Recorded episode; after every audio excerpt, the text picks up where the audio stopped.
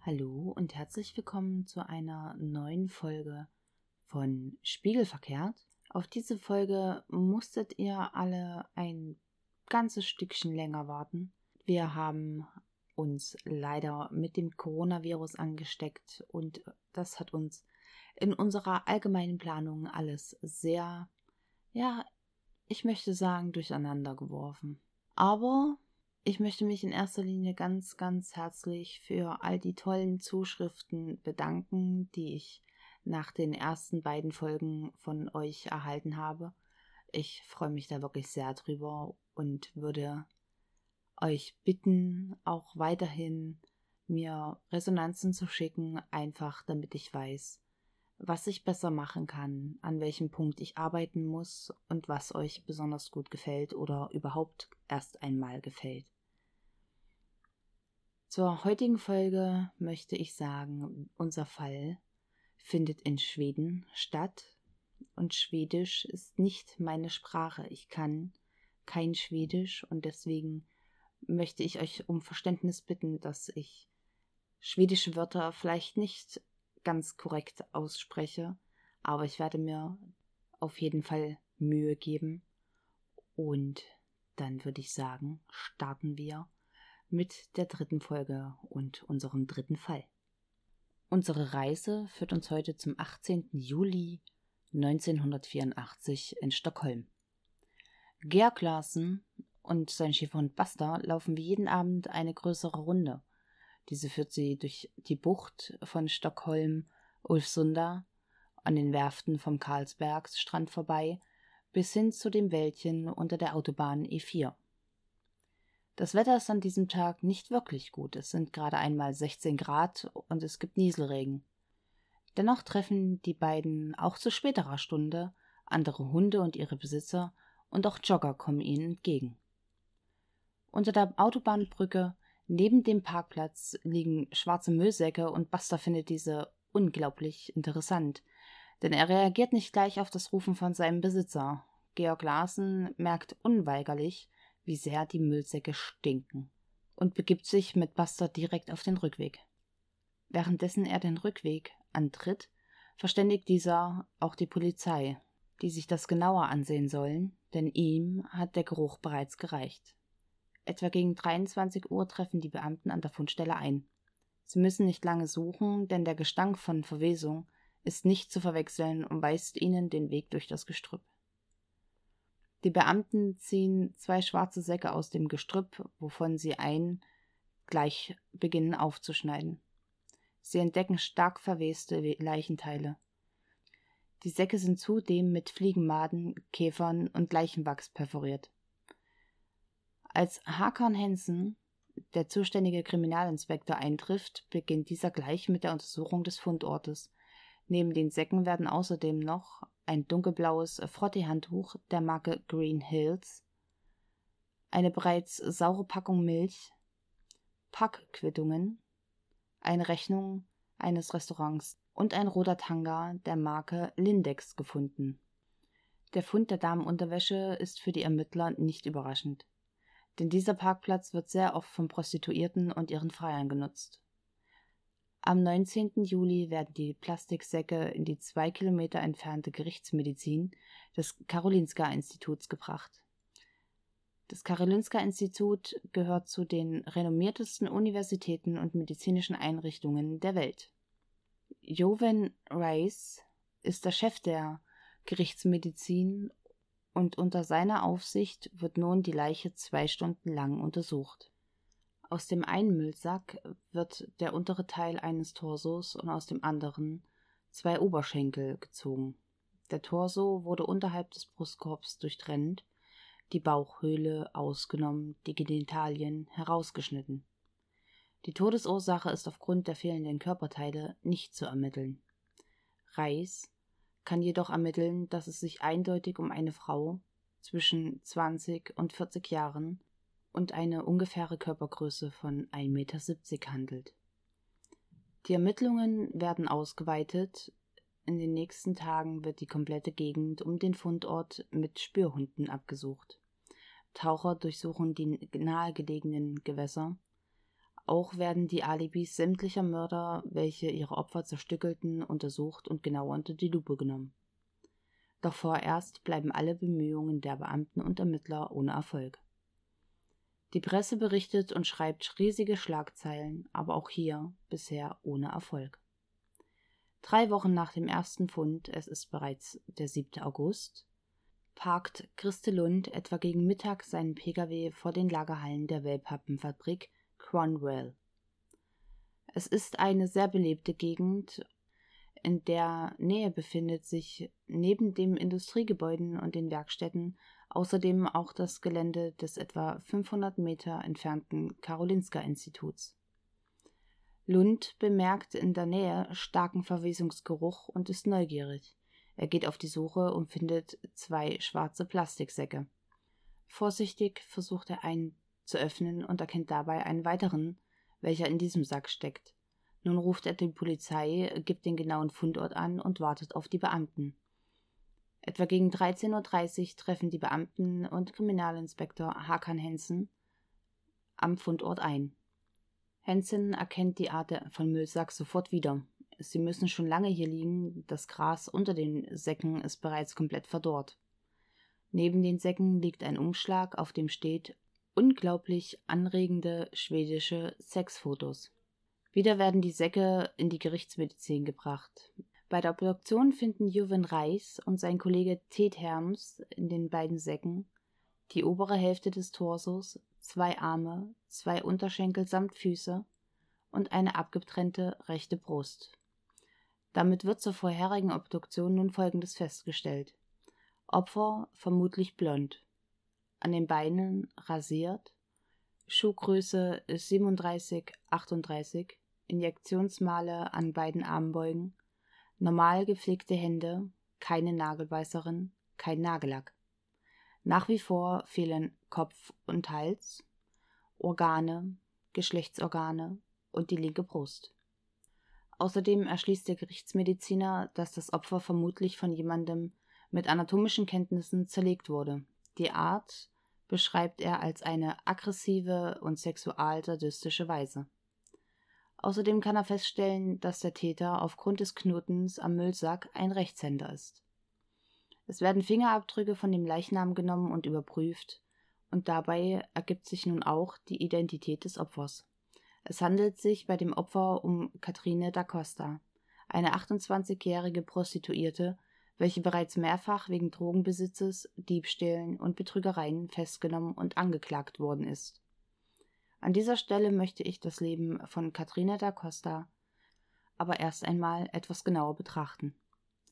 Katrina da Costa wurde als Katrina Beatrice Beckström am 19. Juni 1956 in Luleå im Norden Schwedens geboren und zog mit ihren Eltern im Alter von etwa vier Jahren nach Stockholm. Ein Jahr später aber ließen sich ihre Eltern scheiden.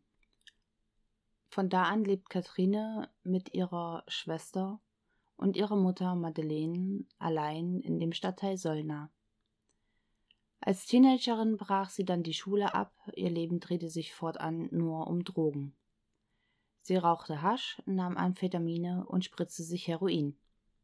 1975, mit 19 Jahren, brachte sie einen kleinen Jungen zur Welt, welcher ihr kurz nach der Geburt durch die zuständige Sozialbehörde aber weggenommen wurde.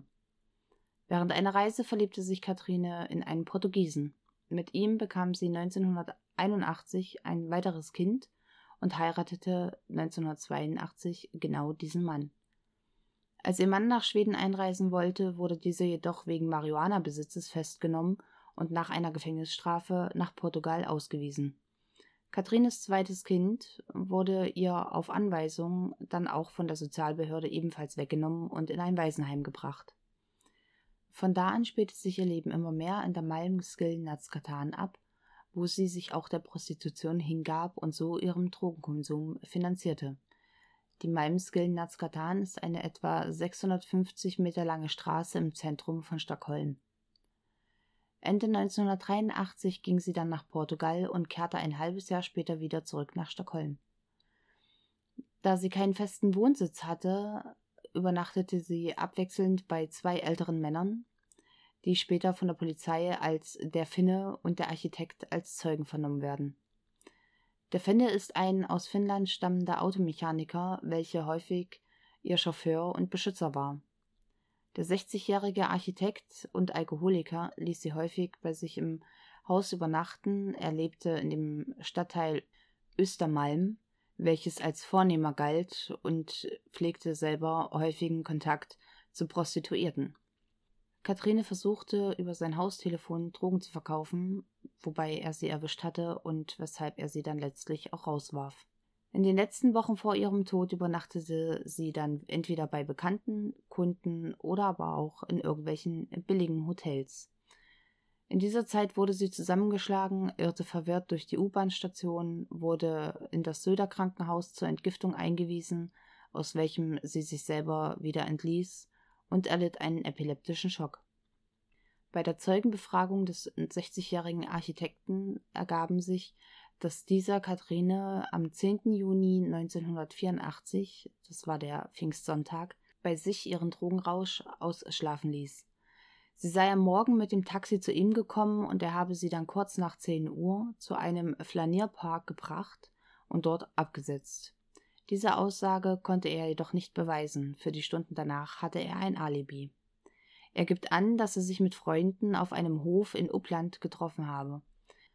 Da der Architekt aber bereits Polizei bekannt ist, er hatte einer Prostituierten mit einem Messer und einer Würgeschlinge gedroht und vor ihr angegeben, ist er für die Polizei erst einmal auf der Liste der möglichen Verdächtigen. Von dieser wird er aber kurze Zeit später wieder entfernt, da ein anderer Zeuge aussagt, er habe mit Katrina de Costa noch am Pfingstmontag, also dem 11.06.1984, telefoniert. Vielleicht war aber auch ihr Mann ein möglicher Verdächtiger. Diese Frage stellten sich die Polizisten und überprüften daraufhin über 60.000 Hotelanmeldungen, Passagierlisten, Mietwagenfirmen. Außerdem machte die Polizei zwei Hausdurchsuchungen von Ärzten, welche in ihrem Telefonbuch standen. Alles jedoch ohne Erfolg. Den Kriminaltechnikern gelingt es zu diesem Zeitpunkt aber anhand der Prägung auf den Plastikmüllsäcken festzustellen, dass die Säcke von einer Rolle stammten und die Nummern 2 und 3 von der Rolle aber noch fehlten. Auch gelang es ihnen, von der Innenseite der Säcke Fingerabdrücke zu nehmen, diese brachten sie aber nicht weiter, da diese für eine Verwertung zu verschmiert waren. Die Polizisten gehen nun mit einem Album, in dem weitere zwölf Verdächtige abgebildet sind, in und um der Malmskillnadsgatan auf Streife. Einige Prostituierte erkennen einen Verdächtigen aus diesem Album. Es ist der aus Polen stammende Stanislav Konerka. 1974 hatte Konerka, welcher vom Beruf Schlachter ist, eine Frau in Malmö ermordet, zerstückelt und Teile der Leiche in Müllsäcken entsorgt. Andere Teile der Leiche lagerte er auf seinem Balkon. Der Kopf des Opfers wurde nie gefunden. Für diese Tat verbüßte er drei Jahre in der Gefängnispsychiatrie.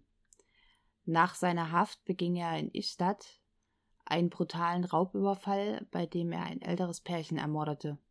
Für diese Tat bekam er weitere drei Jahre. 1983, nach seiner Haftentlassung, zog Gonerka nach Södertälje, südlich von Stockholm. Er galt als äußerst aggressiv, besonders wenn er Alkohol getrunken hatte. Die Prostituierten, welche ihn erkannten, gaben an, dass sie sich vor ihm sehr fürchteten. Gonerka war einer der Männer aus Da Costas Telefonbuch. Und auch das von ihm angegebene Alibi stellte sich als falsch heraus. Damit war Gonerka Hauptverdächtiger. Kurz bevor eine kriminaltechnische Untersuchung in seiner Wohnung und an seinem Auto vorgenommen werden soll, lässt die Polizei jedoch plötzlich von ihm als Verdächtigen ab. Denn ein Mann namens Ralf Swansberg ruft im August auf dem Kommissariat in Solna an. Er berichtet, er kenne einen Obduzenten von der staatlichen Gerichtsmedizin. Dieser habe eine stark feindliche Einstellung zu Frauen, sonderbare sexuelle Vorlieben und prahle außerdem damit zu wissen, wie man den perfekten Mord begehe. Dieser Mann sei sein früherer Schwiegersohn und Mann seiner Tochter, welche sich vor zwei Jahren erhängt hatte oder aber auch von ihm ermordet worden sei. Außerdem gibt er eine vier Seiten lange Liste durch, in der er Verdachtsmomente äußert, die seiner Meinung nach den Obduzenten zum Mörder seiner Tochter Anne-Kathrin und auch Katrin da Costa sprechen. Es handelt sich bei diesem Obduzenten um Ted Herm, dies nimmt die Polizei ernst und konzentriert die Fahndung nun auf den Gerichtsmediziner. Sie fügen auch sein Bild in das Album, mit dem die Polizisten noch einmal in die Malmskillen Nazkatan gehen, um die Prostituierten zu befragen. Rund 50 von 130 befragten Prostituierten geben an, den Mann mit dem schmalen, blassen Gesicht und den ausgeprägten Wangenknochen zu erkennen. 23 von ihnen sagen aus, direkten Kontakt als Sexkäufer oder potenziellen Kunden gehabt zu haben. 1984 existiert noch kein Gesetz gegen Straßenprostitution. Die Straßenprostitution in Schweden ist erst seit 1998 nicht mehr legal und die Freier unterliegen einer Strafverfolgung. Sehen wir uns jetzt einmal Ted Herms ein wenig genauer an. Ted Herms wurde 1954 in Estland geboren und ist mit seinen Eltern 1957 über Deutschland nach Schweden gekommen. Bei seinen Kollegen gilt er trotz seines recht jungen Alters von 30 Jahren als gewissenhafter und ambitionierter Mediziner. Aber auch die Tatsache, dass er Schädel in seinem Labor ausstellt oder Freunde einlädt, bei einer Leichenöffnung beizuwohnen, lässt ihn als Sonderling gelten. Er spricht auf Konferenzen und hilft regelmäßig der Polizei bei der Aufklärung von Morden und rätselhaften Todesfällen. Noch ein halbes Jahr bis zu seiner Doktorarbeit fehlen ihm. Herm ist Spezialist für Herz- und Lungenentzündungen, wie sie durch den Konsum von Heroin entstehen. Ein weiteres Fachgebiet ist die Strangulation, zu der er auch eine persönliche Verbindung hat. Es ist der 7. Januar 1982. Abends ruft Ted Herm die Polizei zu der Wohnung seiner Noch-Ehefrau. Als sie eintreffen, wartet Herm bereits vor der Tür er führt die Polizisten durch die Wohnung zu seiner 23-jährigen Frau Ann-Katharin, welche sich erhängt mit einem Tuch im Schlafzimmer befindet. Die Umstände deuten auf einen Selbstmord. Im Blut der Ehefrau findet man eine Überdosis angstlösender Medikamente und ein Muskelrelaxans. Zudem galt Ann-Katharin als depressiv und auch die Ehe lag bereits in den Scherben. Ted Herms wohnte zum Zeitpunkt des Todes seiner Noch-Ehefrau bereits bei seiner Freundin Margarete. Die Polizisten beschrieben ihn in ihrem Bericht als emotionslos. Er habe förmlich über den Tod seiner Frau doziert, während er sie durch die Wohnung führte. Zwei Monate nach dem Tod seiner Frau publizierte er in einem Fachmagazin Forensic Science International eine Arbeit über die Untersuchung von Selbstmord und Mord bei Erhängen. Am Morgen des 3. Dezember 1984 wird Herm vor den Augen seiner Kollegen von zwei Polizisten festgenommen und anschließend auf das Präsidium gebracht. Er wird insgesamt fünf Tage lang verhört. Das erste Verhör endet nach fünf Stunden. In diesem wird er hauptsächlich zum Tod seiner Ehefrau befragt. Kurz vor Beendigung des Verhörs konfrontieren ihn die Polizisten mit dem Verdacht des Mordes an da Costa. Für das Pfingstwochenende kann er kein Alibi vorlegen. Weitere Indizien werden ihm aufgeführt. So sei er regelmäßig zu den Prostituierten in der Malmskillen Nazkatan gegangen. Sein Arbeitsplatz liege schließlich auch zwischen den beiden Fundorten. Bei der Obduktion von Katharine da Costa habe er das Alter auf 28 geschätzt und damit einen absoluten Treffer gehabt. Außerdem sagte die Frau seines Chefs, Professor Reichs, aus. Sie habe ihn am Pfingstwochenende im Labor bei den für seine Forschung heroinabhängigen Laborratten gesehen. Herm streitet vehement ab, der Mörder zu sein und beteuert konstant seine Unschuld. Er räumt jedoch ein, einmal in der Malmskillen Nazkatan gewesen zu sein, aber lediglich aus Rache an seiner Ehefrau. Bis auf dieses eine Mal sei sein Interesse an Verbrechen und Prostituierten rein wissenschaftlich. Auch für den Schädel in seinem Labor hat er eine Erklärung. Dieser sei ein Relikt aus seiner allerersten selbst durchgeführten Obduktion. Während des gesamten Verhörs bleibt Herms standhaft. Er wird nicht nervös, er bleibt ruhig, kein Geständnis und er beteuert konstant seine Unschuld. Keine Blutspur, kein Fingerabdruck, keine Stofffaser. Die Polizei hat nichts gegen ihn in der Hand, mit dem sie eine Verbindung zum Mord an da Costa herstellen können. Aus diesem Grund müssen sie ihn aus der Untersuchungshaft entlassen.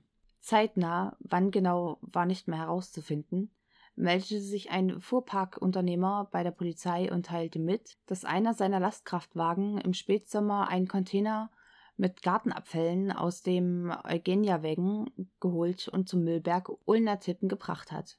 Dieser Container hat stark nach Verwesung gestunken. Die Polizei ist sich nun sicher. Darin sind noch die fehlenden Teile von Da Costa, und nun sind sie für immer verschwunden. Die schwedische Presse bekam Wind von der Verhaftung und Wiederfreilassung des Gerichtsmediziners. Da sie den Namen des Verdächtigen nicht veröffentlichen dürfen, gaben sie ihm den Spitznamen Obduzenten und stellten ihn als perfektes Monster dar. Die Sensationspresse um den Zerstücklungsmord macht Schlagzeilen und setzt die Polizei so stark unter Druck, dass diese sämtliche Ermittlungen gegen frühere Verdächtige fallen lassen und sich ausschließlich auf Herm, dem Obduzenten, konzentrieren. Dieses hat auch für Herm Folgen. Er verliert seine Anstellung bei der Gerichtsmedizin und muss seine Schlüssel zum Labor abgeben. Auch seine Doktorarbeit kann er nicht mehr beenden. Im Oktober 1985 wird er Vater eines Jungen und verschuldet sich, als er mit seiner Freundin Margarete ein Haus kauft. Im November müssen die beiden die Aufwendesituation zum Tod seiner Ex-Frau vor laufender Kamera bei der Polizei nachstellen und sich anschließend einem vierstündigen Verhör unterziehen. Am nächsten Morgen wird Herm bewusstlos von seiner Freundin im Gästezimmer gefunden. Er hatte versucht, sich das Leben zu nehmen. Auf der Fahrt ins Krankenhaus bleibt sein Herz stehen, doch die Nothelfer können es wieder zum Schlagen bringen, dennoch stehen die Chancen nicht gut. Während die Ärzte im Krankenhaus um sein Leben kämpfen, durchsucht die Polizei seine Wohnung. Jedoch finden sie nicht, wie erhofft, einen Bekennerbrief. Sie finden aber ein Testament, in dem er unter anderem schreibt, dass er, Zitat, immer noch und auch nach seinem Tod bestreitet, der Mörder zu sein, denn ich bin unschuldig. Herm überlebt seinen Selbstmordversuch. Durch die Überdosis Methadon erlitt er aber eine schwere Nervenschädigung, was zur Folge hat, dass er höher geschädigt ist. Als er das Krankenhaus wieder verlassen kann, sind die Ermittlungen zum Tod seiner Ex-Frau abgeschlossen und haben nicht den geringsten Hinweis auf einen Mord oder seine Schuld ergeben. Im Fall da Costa erzielen die Ermittler ebenfalls keinerlei Fortschritte, konzentrieren sich aber weiterhin auf Herm. Bis zum 28. Februar 1986. An diesem Abend wird der schwedische Ministerpräsident Olaf Palme auf dem Heimweg erschossen. Alle verfügbaren Ermittler und Polizeikräfte werden nun zur Aufklärung am Tod Palmes eingesetzt. Im Sommer desselben Jahres legt die Anklage die Voruntersuchung gegen Herm wegen Verdachts des Mordes an Katharine da Costa aus Mangels an Beweisen und Mangels an Personal nieder. 1987 bekommt der Fall Katharine da Costa noch einmal einen Ermittlungsanlauf. Christina Algen verdächtigt ihren Ehemann Thomas Algen, sich an der gemeinsamen Tochter Karin sexuell zu vergehen. Sie nimmt einige Bemühungen auf sich, um dies zu beweisen, darunter mehrfache Untersuchungen von verschiedenen Ärzten, einmal sogar unter Vollnarkose. Die Mediziner können jedoch keinerlei Anzeichen oder Hinweise für einen sexuellen Missbrauch finden. Die damals Dreijährige soll laut Aussage der Mutter ein Foto von Katharina da Costa in einer Zeitung wiedererkannt haben und soll ihr Folgendes berichtet haben. Zitat: Sie erzählte, dass ihr Vater vor einem Jahr zusammen mit einem anderen Mann an einer Tante gesägt hat. Sie haben ihr die Brust weggenommen, mit einem Hammer auf ihren Kopf gehauen, ihn aufgebohrt und anschließend in einen Mülleimer geworfen. Dann haben sie die Beine ab und den Bauch aufgeschnitten. Die Augen haben sie gegessen. Nach dieser Aussage sind die Ermittler zunächst irritiert. Wer ist der andere Mann? Um die Erzählungen des Kindes als Beweis festzuhalten, gibt die Polizei der Mutter einen Kassettenrekorder mit. Die nächsten Wochen wird von der Mutter nun also jede Erzählung des Kindes aufgenommen. Psychologen, welche sich dem annehmen, kommen nach therapeutischen Spielen und Untersuchungen zu dem Entschluss, dass die Erzählungen sehr wahrscheinlich auf Erlebnisse des Kindes mit etwa 18 Monaten zurückzuführen seien. Als dann auch noch eine Verbindung zwischen Thomas Algen, einem Allgemeinmediziner, und Ted Herms, dem Obduzenten, nachgewiesen werden kann, sind die Ermittler und Staatsanwaltschaft überzeugt, nun endlich das fehlende Detail entdeckt zu haben. Im Oktober 1987 werden Herm und Algen festgenommen. Weitere Zeugen werden nun befragt, darunter ein Wachtmeister der Gerichtsmedizin, welcher glaubt, sich an einen unzureichend gereinigten Seziertisch während eines Rundganges am Pfingstwochenende zu erinnern. Ingeborg Olsen behauptet während einer Gassi-Runde mit ihrem Hund, die beiden Mediziner mit einem Kinderwagen vor der Rechtsmedizin gesehen zu haben. Das Ehepaar Schröder, welches ein Fotogeschäft betreibt, gibt an, ein Kunde habe 1984 etwa 50 Fotos zur Entwicklung in Auftrag gegeben. Bei diesen Fotos soll es sich ausschließlich um Fotos aus einer Rechtsmedizin handeln, welche zeigen, wie ein Mann neben einem Seziertisch steht, auf dem zerteilte Körper liegen. Der Kunde habe darum gebeten, Stillschweigen zu bewahren, da es sich um ein Polizeiprojekt handelte. Frau Schröder will Ted Herm als den Mann neben dem Seziertisch und Thomas Algen als den Mann, der die Fotos in Auftrag gab, erkannt haben. Die Fotos und Filme sind jedoch nicht mehr auffindbar. Ein paar Tage vor Prozessbeginn liefert eine Polizistin das endgültige Indiz. Sie sagt aus, sie habe Ted Herm im Frühling 1987 mit Da Costa in der U-Bahn gesehen. Alle Zeugen haben jedoch einen was gemeinsam. Sie alle geben erst Jahre später ihre Aussage zu Protokoll. Nachdem alle Zeugenaussagen nun ausgewertet und zusammengesetzt sind, ergibt sich ein Tatzeitraum für den Mord. Laut dem ist Da Costa am Pfingstmontag zwischen 11 und 13 Uhr gestorben und zerstückelt worden. 1988 der Prozess. Die Frage nach der Todesursache, wurde Da Costa ermordet oder starb sie, wie viele Heroinabhängige, an einem plötzlichen Herzversagen? Wurde sie Opfer von Sadisten? Warum meldeten sich die Schröders vom Fotogeschäft nicht gleich? Wie glaubwürdig ist überhaupt die wichtigste Zeugin, ein 18 Monate altes Kind? Die Verteidigung präsentiert zudem ein in Schweden sehr beliebtes Kinderbuch Tom Tar.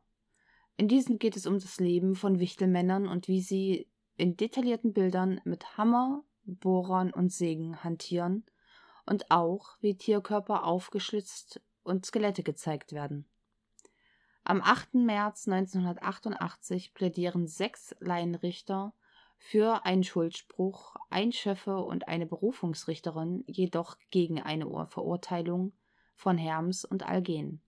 Doch am selben Tag sprechen die Schöffen ausführlich im Interview mit dem Aftonbladet über ihr jeweiliges Urteil, was zur Folge hat, dass der Sensationsprozess platzt. Denn das Urteil ist noch nicht rechtskräftig. Am 22. März kommen Herm und Algen aus der Isolierungshaft. Der Fall wird noch einmal komplett neu verhandelt. Neues Gericht, neue Gutachter und Psychologen werden bestellt. 600 Ärzte fordern öffentlich den Ausschluss der Angeklagten aus der Ärztekammer. Frauenvereine demonstrieren gegen die Mörder. Der Fall ist zu einem Aushängeschild für den radikalen schwedischen Feminismus geworden. Aber auch ein politischer Prozess gegen das korrupte patriarchalische Rechtssystem. Am 8. Juli 1988 wird das endgültige Urteil gesprochen. Herm und Algen werden vom Landgericht aus Mangel an Beweisen vom Vorwurf des Mordes an Katharina da Costa freigesprochen. Viele Zeugen werden als unglaubwürdig eingestuft, jedoch glaubt das Gericht aufgrund der Aussage des Kindes und der der Fotohändler an das Verbrechen des Grabfriedensbruchs, wofür sie dann auch schuldig gesprochen werden. Dieser Tatbestand ist allerdings bereits verjährt.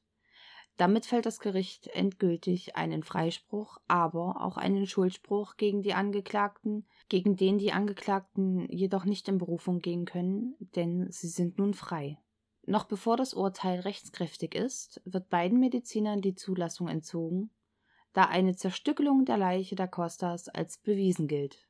Da eine Todesursache von Katrina da Costa jedoch immer noch nicht feststeht, wird später das Blut von ihr nochmals analysiert. Der Kriminalkommissar Bö Eström schließt aus den Ergebnissen und dem daraus hervorgehenden Morphingehaltes im Blut einen Todeszeitpunkt von etwa zwei bis vier Tage nach Pfingsten. Für diese Zeit hat sowohl Ted Herm als auch Thomas Algen ein Alibi. Am 18. Juli 2009 ist das Verbrechen an der Costa offiziell nach 25 Jahren verjährt. Seit 2011 ist ihr Fall zu einem Cold Case geworden. Der wahre Mörder ist nie gefunden worden. Nun, wie fandet ihr diesen Fall? Also, für mich stehen da einige Fragen in dem Raum, wo ich wahrscheinlich nie eine Antwort erhalten werde, denn für mich sind es gravierende Fakten, dass ein bereits verurteilter Mörder, welcher bereits eine Frau zerstückelt hatte, Leichenteile in Müllsäcke gestopft und entsorgt hatte, dieser aggressiv war und ja nun, wie gesagt, bereits verurteilt, dass bei ihm keine weiteren Untersuchungen vorgenommen worden, dass da nicht weiter kontrolliert worden ist. Stanislav Konerka ist für mich ein Tatverdächtiger. Er ist für mich auch ein potenzieller Wiederholungstäter, wobei ich diesen Menschen natürlich nicht kenne, aber aufgrund seiner Geschichte halte ich es jetzt nicht für allzu abwegig, dass er vielleicht doch noch einmal so eine Tat begangen hätte haben können. Für Ralf Swanberg, der ehemalige Schwiegervater von Ted Herm, für den habe ich tatsächlich Verständnis. Seine Tochter hat sich offensichtlich anhand der Ermittlungen wurde ja nun nichts Gegenteiliges festgestellt. Also sie hat sich erhängt und sich selbst das Leben genommen. Und natürlich möchte das ein Vater nicht wahrhaben. Ein Vater möchte nicht dass seine Tochter sich selbst das Leben nimmt. Und natürlich sucht er einen Schuldigen, eine Schuldige, jemanden, der dafür verantwortlich ist, dass seine Tochter aus dem Leben geschieden ist. Und dadurch, dass die Ehe zu Tetherm nun nicht die beste war und bereits ja auch in Scherben lag, beziehungsweise er ja nun auch schon bei seiner neuen Freundin gewohnt hat zu dem Zeitpunkt, habe ich persönlich Verständnis dafür, dass er nach einem Schuldigen sucht und dieser für ihn Tetherm ist. Die Polizei hat sich auf seine Aussagen natürlich konzentriert und damit für sich Anhaltspunkte gefunden, Tetherm dingfest zu machen aber gegen Tetherm gibt es keine Beweise, weder für den Tod oder für die Schuld an dem Tod seiner verstorbenen Frau, noch für den Tod von Katrina da Costa. Die Presse hat ihr Übriges getan und hat die Ärzte vorverurteilt und das lautstark und das auch mit sehr, sehr vielen Publikationen und auch Menschen, die das natürlich gelesen hat. Das war ein Fall, der hat ganz Schweden in Aufruhr versetzt.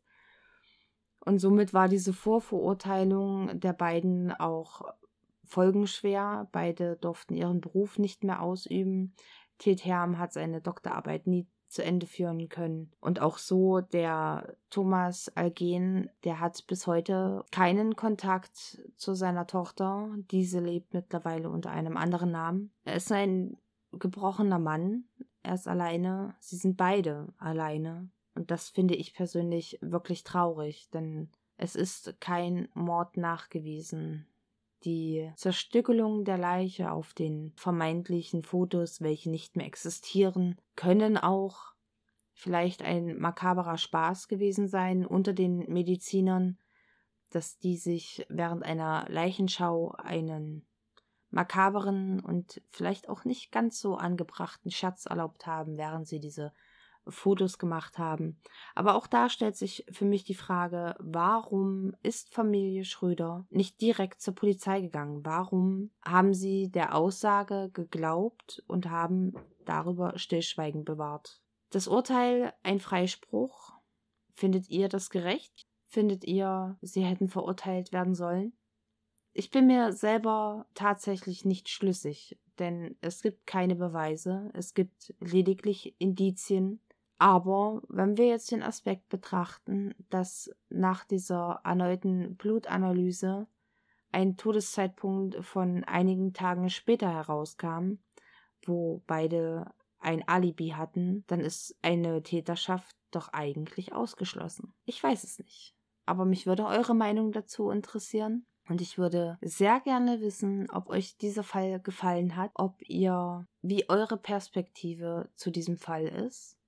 Und natürlich, ob euch auch die Art und Weise, wie ich diesen Podcast hier mache und wie ich die Folgen vortrage, ob euch das gefällt oder ob euch irgendetwas stört. Auch das würde mich natürlich sehr interessieren. In diesem Punkt möchte ich mich jetzt heute verabschieden. Ich danke euch ganz herzlich fürs Zuhören. Ich freue mich auf die nächste Folge. Wie immer könnt ihr mir natürlich schreiben. Ich bin bei Instagram mit dem Podcast Spiegelverkehrt der Gruselcast und dort könnt ihr mich auch mit einer Nachricht erreichen. So, und damit verabschiede ich mich. Ich wünsche euch ein schönes Osterfest, ein schönes Osterwochenende. Für die, die noch Urlaub haben, einen schönen Urlaub. Ich hoffe, es gibt tolles Wetter. Und freue mich auf das nächste Mal. Bis bald. Hilfe, Hilfe.